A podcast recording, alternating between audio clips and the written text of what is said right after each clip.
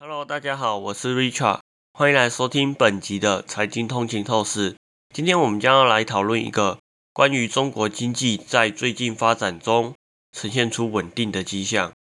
我们首先要来谈谈采购经理指数，或者是简称 PNI，这是一个关键的经济指标。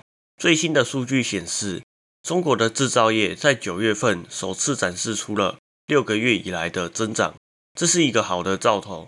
因为 PNI 从之前的四十九点七上升到了五十点二，这意味着经济活动由微缩转为扩张，这对我们来说是一个非常重要的一个讯号。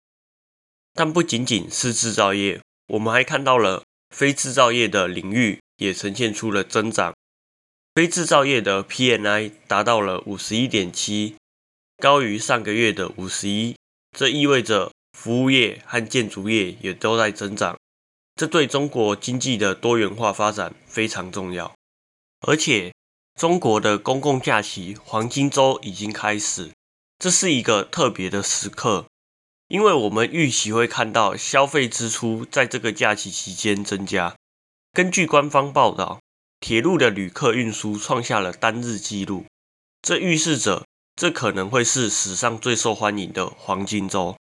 然而，我们也不得不提到房地产。这仍然是一个潜在的风险，即使经济在稳步的改善，房地产仍然面临的挑战。中国政府已经采取了一些措施，包括降低抵押贷款利率，但这个行业的稳定仍然需要持续的政策支持。总之，中国经济正在稳步的恢复，但在实现政府的增长目标之前。可能需要更多的政策支持。这个讯息不仅对中国的经济有积极的影响，也对全球经济带来积极的讯号。感谢大家收听本期的财经通勤透视。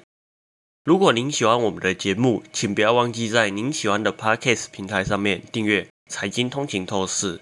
您也可以追踪我们的 IG 或者是 Facebook，或者是订阅我们的 YouTube 频道。那我们就这样，下一期再见喽，拜拜。